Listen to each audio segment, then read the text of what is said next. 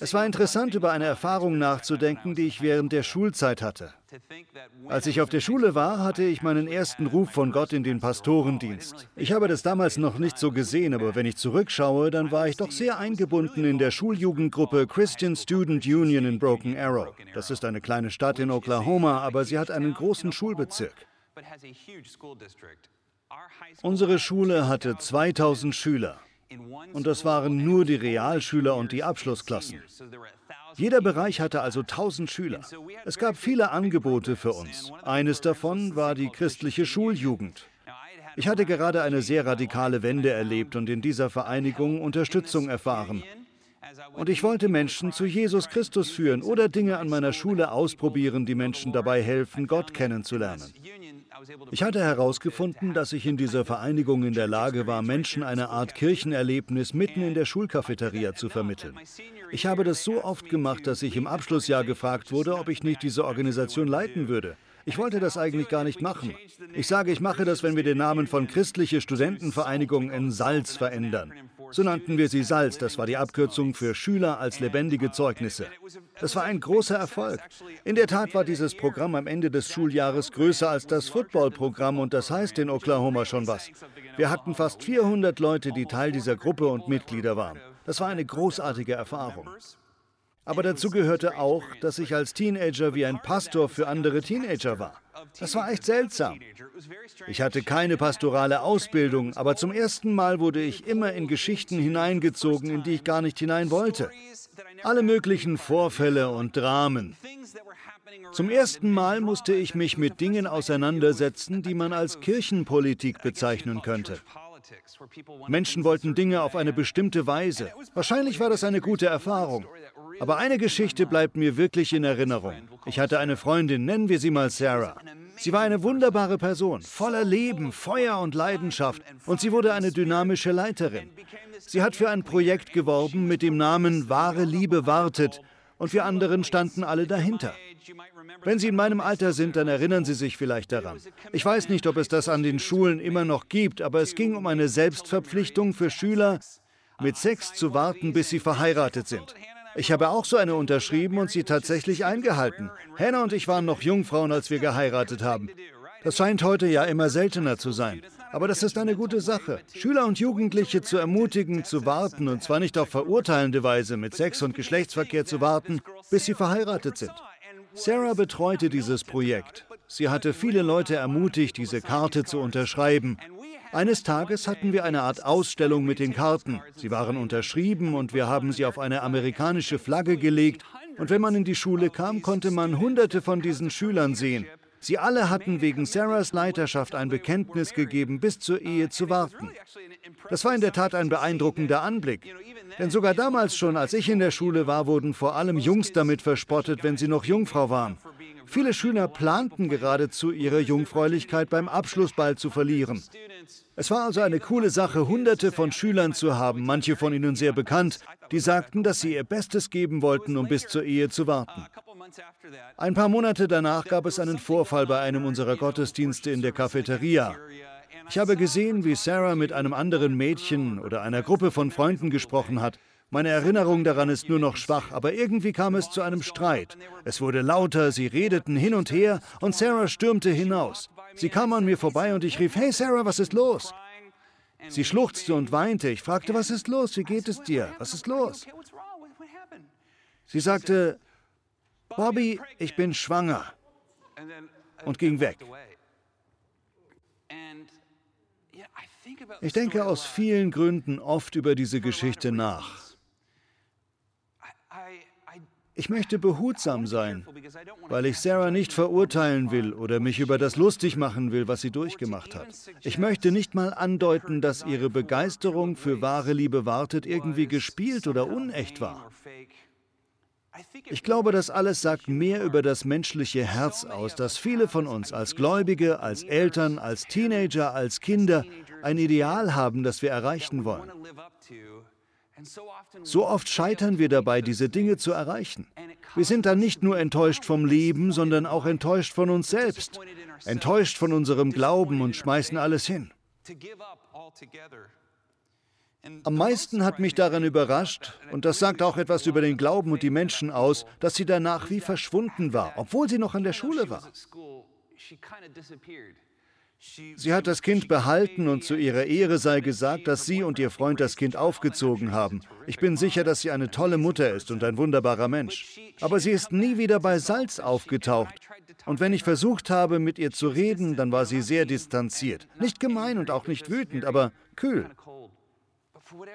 Aber aus irgendeinem Grund ging es in ihrem Glauben und wahrscheinlich auch in meinem Glauben zu dieser Zeit sehr viel um Regeln um die Dinge, die man nicht tun sollte. Regeln sind gut. Gott gibt uns Regeln, sie sind Richtlinien. Es ist gut, wenn man Regeln für sich hat. Aber wenn man mehr für die Regeln lebt als für Gott, wenn man mehr für die Richtlinien lebt als für etwas, das einem Leben bringt, dann ist das das Versäumnis der religiösen Leute, der Menschen, die eigentlich für Gott leben wollen, aber die doch oft knapp daneben liegen. Wenn ich die Zeit zurückdrehen könnte, dann würde ich, glaube ich, Sarah hinterherlaufen und ihr sagen, hey, unsere Gemeinschaft ist der beste Ort. Wir wollen dich dazu ermutigen, eine tolle Mutter zu sein. Wir wollen dich ermutigen, weiter zur Schule zu gehen. Wir wollen dich ermutigen, weiterhin deine Träume zu verfolgen. Aber gut, ich war ein Teenager. Und wer weiß, wir waren jung. Aber es ist interessant im Leben, wie Kulturen, egal ob religiöse Subkulturen oder irgendeine andere, oft zu drei Dingen tendieren. Das ist eine Beobachtung, die John Ortberg gemacht hat, und ich glaube, dass sie wahr ist. Die meisten Gruppen, politische Gruppen, religiöse Gruppen und Organisationen haben drei, manchmal auch nur zwei oder vier.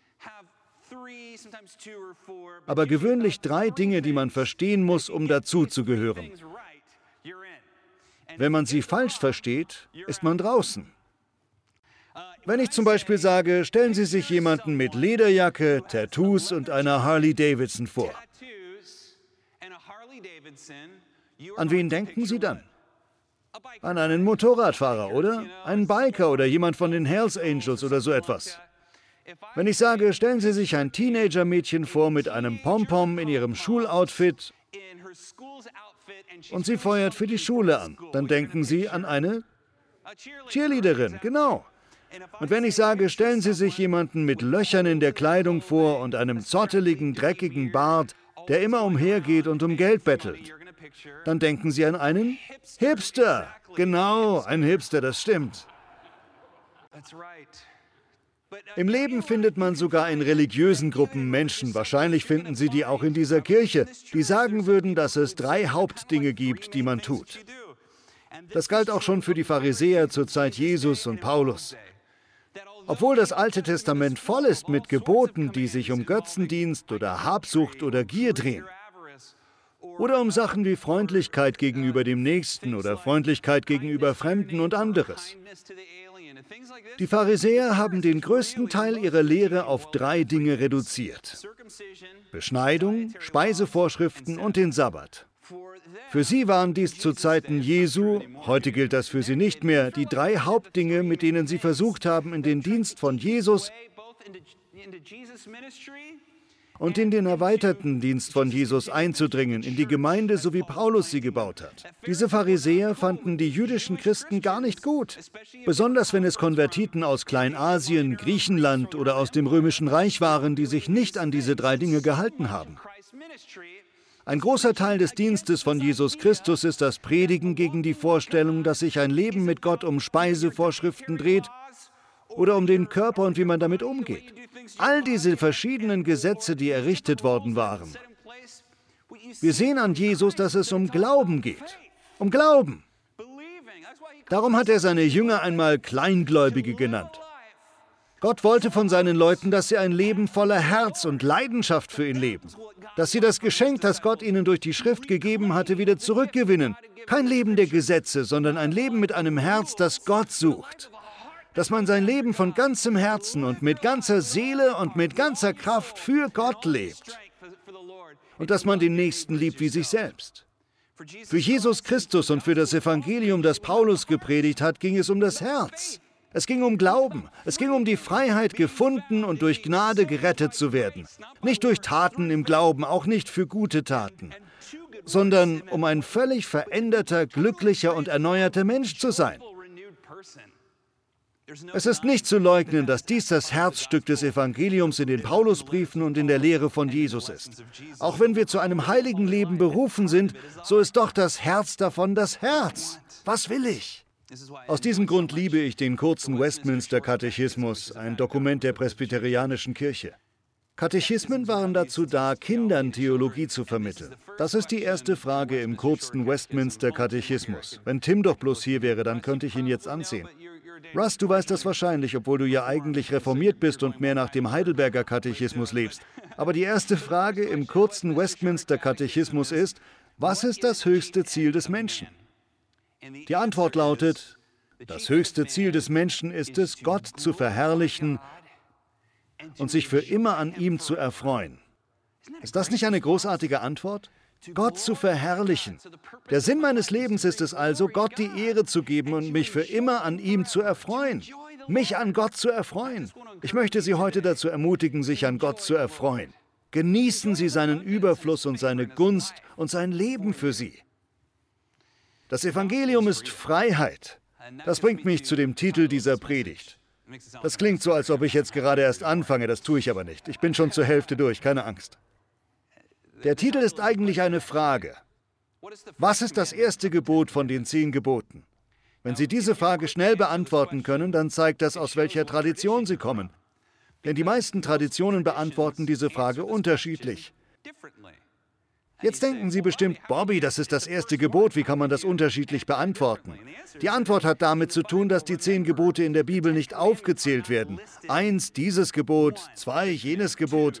Die Zahlen wurden später in der Überlieferung hinzugefügt. Gott spricht diese Gebote einfach zu Mose und sie sind irgendwie zahlenmäßig sortiert. Wenn Sie reformiert oder katholisch sind, dann ist für Sie, glaube ich, das Erste, du sollst keine anderen Götter neben mir haben.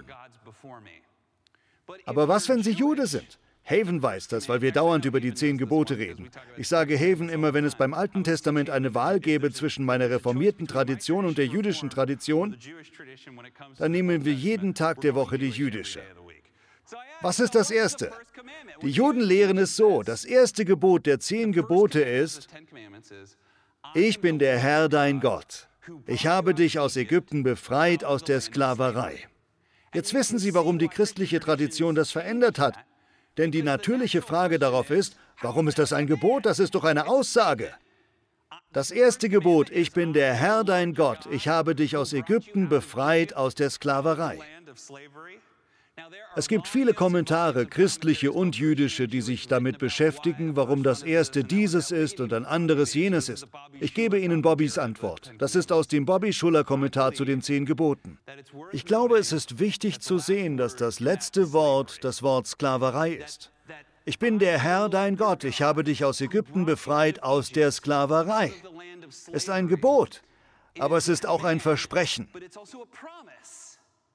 Wenn ich wirklich dein Gott bleibe, dann bin ich der Gott, der dich aus Ägypten herausbringt. Ich bin dann der Gott, der dich aus der Sklaverei herausbringt.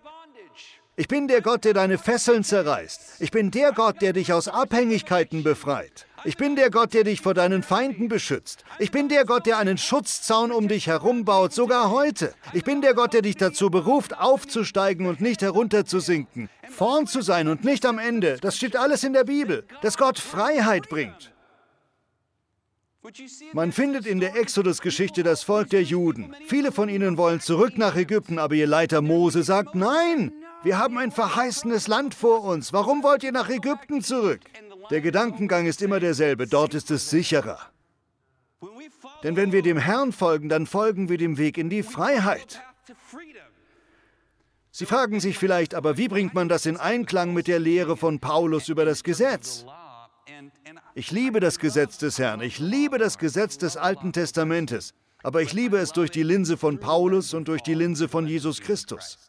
Sie fragen sich vielleicht, warum Paulus an der einen Stelle sagt, das Gesetz bringe Sklaverei und an anderer Stelle es bringe Freiheit. Was bedeutet das? Ich würde es so erklären. Als Gott dem jüdischen Volk das Gesetz gegeben hat, da war es wie ein Tu so, als ob du es schon bist Text.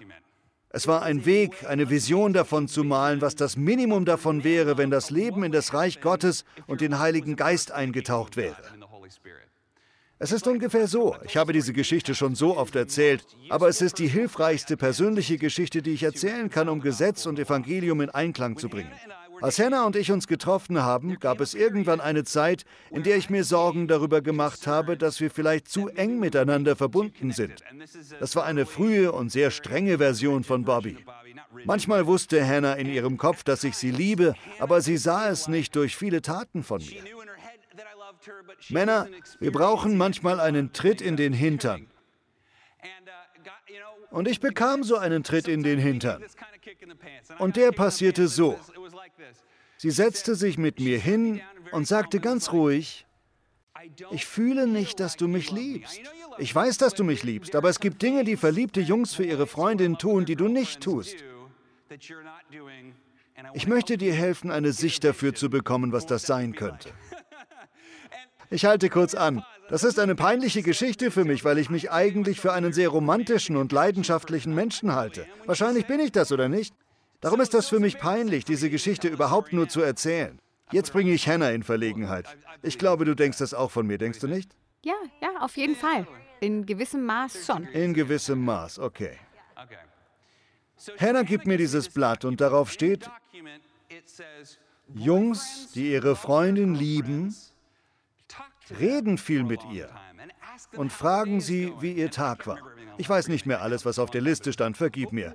Ich hatte sie aber sehr lange. Es waren Dinge wie die Tür offen halten, sie zu einem schönen Essen ausführen, im Wind spazieren gehen, die Hand halten und ihre Outfits bemerken. So eine Liste war das mit vielen Dingen. Ich habe diese Liste tatsächlich eine Weile mit mir herumgetragen, wie so eine Checkliste. Habe ich das getan, habe ich jenes getan. Aber ich glaube, dass wir alle sagen würden, idealerweise braucht man so eine Liste nicht. In der perfekten Welt brauche ich keine Liste mit Regeln. Viel wichtiger ist noch, wenn ich ihr diese Liste vor die Nase halten würde, wenn sie sagt, ich fühle immer noch nicht, dass du mich liebst, und rufen würde, ich habe doch alles auf der Liste getan, dann würde ich etwas verpassen. Ich glaube, so ist das mit dem Gesetz für Christen und für Juden. Das Gesetz ist nicht dazu da, ein Leben mit Gott zu ersetzen, sondern um zu zeigen, dass das die Dinge sind, die ich ganz natürlich tun werde, wenn ich ein Herz habe, das Gott liebt. Dann werde ich natürlich keine Menschen umbringen. Natürlicherweise werde ich dann nicht begehren, was meinem Nächsten gehört. Natürlicherweise werde ich dann in eine Kirche gehen und den Ruhetag ehren. Natürlich werde ich dann großzügig sein. Das sind die Dinge, die passieren werden. Ich werde meinen Nächsten lieben. Und manchmal brauchen Anfänger eine Liste. Anfängerfreunde brauchen eine Liste. Anfängergläubige brauchen eine Liste. Aber das höchste Ziel für einen Gläubigen sollte ein Herz sein, das so dermaßen von Gott erfüllt ist, dass man diese Dinge wie von selbst tut. Wenn mich jemand fragen würde, Bobby, hast du eine gute Ehe? Und ich darauf sagen würde, ja, ich habe meine Frau noch nie betrogen und sie mich auch nicht, wir schlafen im selben Bett. Wir haben ein Dach über dem Kopf, wir sind nicht getrennt dann wäre das ja wie Willkommen im Club. Jeder, der nicht geschieden ist, ist auch so. Aber wenn jemand sagen würde, hast du eine gute Ehe und ich sagen würde, ich genieße meine Ehe, dann wäre das eine gute Antwort, oder? Wenn ich sagen würde, meine Ehe ist eine der glücklichsten Erfahrungen in meinem Leben. Ich liebe es, meine Frau zu sehen und sie liebt es, mich zu sehen. Wir haben großartige Gespräche und wir sind liebevoll miteinander und haben Spaß zusammen. Das sind Dinge, an die man denkt und so sollte Glauben auch sein. Nicht, wenn Sie jemand fragt, ist dein Glaube gut und Sie sagen, ja, ich habe ja niemanden umgebracht und gehe immer noch zur Kirche und mache ein paar andere gute Dinge. Ja gut, du tust diese Dinge nicht, aber warum? Warum tust du diese Dinge nicht? Die beste Antwort wäre, einfach weil ich mich an Gott erfreue. Ich erfreue mich so dermaßen an Gott. Ich weiß, was die Welt anzubieten hat. Eine Menge guter Dinge. Aber das würde ich nicht erfreulich nennen. Ich habe etwas in meinem Herzen voller Freude, voller Leben, voller Geist, voller Freiheit. Das habe ich. Warum sollte ich das aufgeben? Das ist das beste Leben, das man leben kann. Freiheit. Und darum geht es im Evangelium. Wo der Geist des Herrn ist, da ist Freiheit, oder? Sie wissen das. Das steht in dem Text aus dem Korintherbrief, den wir heute gelesen haben. Paulus hat diesen Brief nach Korinth geschrieben. Korinth war eine wundervolle Stadt, von befreiten Männern gebaut. Fast alle Menschen, die diese wunderschöne Stadt erbaut haben, waren befreite Sklaven. Die anderen waren zumeist Veteranen. Die Stadt war voller Römer, römische Bürger aus der ganzen Welt.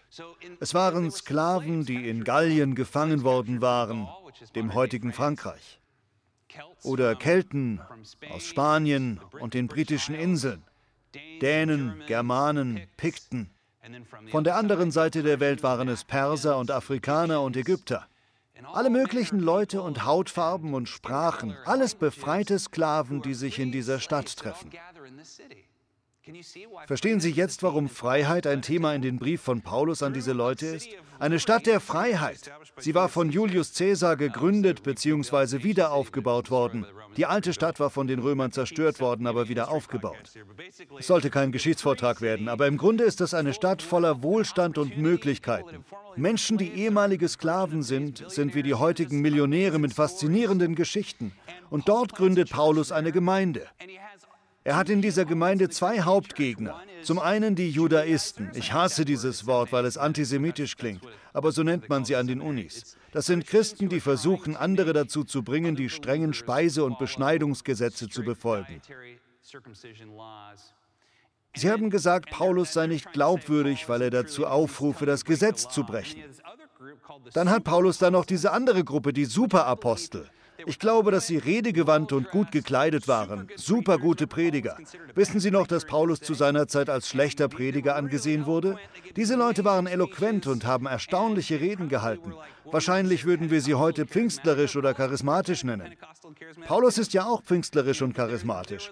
Aber diese Leute waren die seltsame Version davon, die wirklich seltsamen. Einer von denen hat gesagt, wir sind besser als Paulus. Seht doch, wie sehr der Geist unser Leben bewegt. Die anderen haben gesagt, wir sind besser als Paulus, weil er nicht dem Wort Gottes gehorcht. Ich sage Ihnen, dass es diese beiden Gruppen von Menschen heute immer noch gibt. Sie sind wie die Säulen in einer Kirche auf verschiedenen Seiten einander gegenübergestellt und trotzdem haben sie etwas gemeinsam. Was ist das? Sie sind unecht. Sie sind unecht. Sie kennen Gott nicht. Sie haben die Freiheit des Evangeliums nicht. Sie haben leere Herzen. Alles, was sie einem verkaufen wollen, ist nur ein Versuch, mehr Einfluss zu haben. Oder ein Versuch, ihre rissige Position zu stärken. Aber das kann sich nicht dem entgegenstellen, was wir von Gott wissen. Dass dort Freiheit ist, wo der Geist des Herrn ist. Das ist es, was das Evangelium sagt. Aus dem 2. Korintherbrief Kapitel 3 lese ich ab Vers 17. Und wo der Geist des Herrn ist, da ist Freiheit. Wir alle aber stehen mit unverhülltem Gesicht vor Gott und spiegeln seine Herrlichkeit wider. Der Herr verändert uns, damit wir ihm immer ähnlicher werden und immer mehr Anteil an seiner Herrlichkeit bekommen. Das bewirkt der Herr durch seinen Geist. Ich komme zum Ende mit zwei Dingen. Damit möchte ich Sie ermutigen, sich an Gott zu erfreuen und Ihr Leben zu genießen. Ich möchte Sie ermutigen, sich nicht herunterziehen zu lassen durch unechte religiöse Menschen, in welcher Gestalt auch immer sie kommen. Suchen Sie vielmehr Gott von ganzem Herzen. Suchen Sie ihn und passen Sie auf Ihr Herz auf. Also zwei Dinge noch. Ich habe das schon gesagt, aber ich möchte, dass Sie erstens aus dem Geist heraus leben. Das geistliche Leben ist in vielerlei Hinsicht so wie einen Drachen steigen lassen. Viele von uns lieben Drachensteigen, die sind wunderbar. Als wir Kinder waren, war Drachensteigen lassen eine der lustigsten Sachen der Welt. Wenn er wie ein Flugzeug abhebt und man schneller und schneller rennt, dann übernimmt der Wind und schließlich schwebt der Drache in der Luft. Das ist der große Lohn. Man kann im Park oder am Strand oder wo auch immer entspannen und den Sieg begutachten. Ein Drachen wendet vier Gesetze an und zwei von denen möchte ich anschauen. Es gibt zum einen den Wind, der den Drachen in die Luft drückt. Das ist der Auftrieb. Und dann gibt es das Gewicht der Schnur, das den Drachen nach unten zieht. Ich glaube, dass das geistliche Leben genauso ist. Eigentlich hätte ich anstelle von aus dem Geist heraus leben fast den Satz gesagt, Vorsicht mit Büchern. Weil ich denke, dass die Schnur das Studieren der Bibel ist oder das Lesen von Büchern oder das Hören von Predigten. Die Schnur erdet den Drachen und das ist wichtig. Wenn Sie die Schnur durchschneiden, dann flattert der Drachen davon. Aber man braucht auch noch den Wind. Ohne Wind, ohne Rennen, ohne Auftrieb durch den Wind geht es nicht. Das ist der Heilige Geist. Der Heilige Geist, der ihre Seele erhebt. Das ist die Gegenwart Gottes, die man nicht beschreiben kann. Man muss sie erleben. Das sind Zeiten, in denen Gott ihnen das passende Wort gibt, genau dann, wenn sie es brauchen. Wenn man zu viel oder nicht genug von einem der beiden hat, dann ist das nicht gut. Wenn man zu fest an der Schnur zieht, dann kommt der Drache runter. Wenn man nur Wind und Heiligen Geist hat und keine Schnur, dann fällt der Drachen auch herunter. Er wird herumwirbeln und dann irgendwo abstürzen. Als Pastor sehe ich Menschen das eine oder das andere tun in ihrem Wunsch, Gott kennenzulernen. Sie haben kein Gleichgewicht zwischen Wort und Geist. Okay, Sie haben das verstanden. Nummer zwei, und das ist das Letzte, damit schließe ich, passen Sie auf Ihr Herz auf. Dieses Bild ist nicht von mir, ich weiß nicht, wer das gemacht hat. Wenn Sie es gemacht haben, tut es mir leid, dass ich es Ihnen geklaut habe. Ich habe es vor Jahren irgendwo gesehen und weiß nicht mehr wo. Aber das ist ein großartiger Weg darzustellen, was die Bibel uns über ein Leben mit Gott sagen will. Stellen Sie sich vor, dass diese Herzen verschiedene Leute repräsentieren, die mit Gott leben. Stellen Sie sich weiter vor, dass dieser Kreis hier das Reich Gottes ist. Das sind die Leute, die gerettet sind oder die sich entschieden haben, Jesus nachzufolgen. Außerhalb des Kreises sind Menschen, die geistlich sind und Gott kennenlernen möchten, aber sie haben keine Entscheidung getroffen und kein Bekenntnis abgelegt. Ich glaube, dass die Welt so ist. Wir achten sehr darauf, wer innerhalb und wer außerhalb des Kreises ist. Aber Gott sieht das nicht so. Gott sieht unsere Herzen, wie sie sich auf ihn zu oder von ihm wegbewegen. Es gibt also Menschen, die außerhalb des Reiches Gottes sind und sich davon entfernen. Ihre Herzen sind verhärtet, sie sind von Satan verführt, sie sind einfach nicht interessiert. Es gibt aber auch andere Menschen, die außerhalb des Reiches Gottes sind, aber man kann deutlich sehen, dass Gott anfängt, den Boden vorzubereiten. Gott tut etwas und zieht sie zu sich hin. Eine dieser Schlüsselpersonen entdeckt sie vielleicht und bringt sie mit. Im Reich Gottes selbst gibt es dann allerdings Menschen, die irgendwie drinnen sind, aber sie klammern sich verzweifelt an ihre Gesetze und Regeln oder an ihre Traditionen und ihr Herz entfernt sich von Gott. Oder sie werden vielleicht durch die Welt verführt, irgendeiner sinnlosen Sache nachzulaufen, die sie am Ende in ein bedeutungsloses Leben führen wird. Und dann gibt es noch die Menschen, die im Reich Gottes sind und die sich immer näher auf Gott hin zubewegen. Ich hoffe, dass Sie das sind. Wir wollen so sein, oder? Was ich damit sagen will, ist, wir sind oft in der Versuchung, aus unserem Glauben ein Schulzeugnis zu machen. Ich habe das hier gemacht, ich trinke nicht mehr so viel wie früher, ich gehe öfter in die Kirche. Das sind alles gute Sachen, wirklich. Aber letzten Endes sieht Gott das Herz. Gott sieht das Herz. Versuchen Sie von diesem Schulzeugnisdenken wegzukommen und achten Sie mehr darauf, was hier drinnen passiert. Auf was ist mein Herz gerichtet? Wenn Ihr Herz von Gott weggerichtet ist, dann tun Sie Buße. Ich meine das genau so. Ich glaube, wir haben diese Sprache vergessen. Es ist wichtig, dass ich, wenn ich Gott gegenüber kalt geworden bin, dann in einer ruhigen Minute etwas Anbetungsmusik abspiele und vor Gott komme und weine und einfach sage, ich tue Buße. Ich brauche dich, Gott. Vergib mir meine Schuld, vergib mir das und zieh mich näher zu dir. Das Evangelium ist keine gute Nachricht für die Perfekten. Das Evangelium ist eine gute Nachricht für Sünder. Es ist eine gute Nachricht für die Menschen, die Hilfe brauchen. Es ist eine gute Nachricht für die, die zerbrochen sind. Darum wollen wir immer wieder unsere Herzen prüfen, um sicherzugehen, dass sie auf Gott hingerichtet sind. Wenn Sie noch nie eine Entscheidung für Gott getroffen haben, dann tun Sie das heute. Wählen Sie ihn heute. Das muss kein Gebet sein, es kann eines sein, aber treffen Sie eine Entscheidung, Jesus von ganzem Herzen zu folgen. Vater, wir danken dir, wir lieben dich. Danke für dein Wort, danke für deinen Geist. Wo dein Geist ist, ist Freiheit. Danke. Wir bitten dich, dass du gerade jetzt bei allen, die mir heute zuhören, die Ketten zerbrichst. Ich bete, dass du unser Denken und unser Herz erhältst. Ich bete, dass du Wind in unsere Segel bläst. Ich bete, dass du uns lehrst, was wir wissen müssen. Gib uns Weisheit, gib uns Leben. Herr, richte uns in die Richtung aus, die du haben willst. Vor allem, Herr, wir lieben dich. Lass unsere Leben deinen Namen verherrlichen. Und ich bete Gott, dass wir dich alle Tage unseres Lebens genießen. Im Namen Jesu. Amen.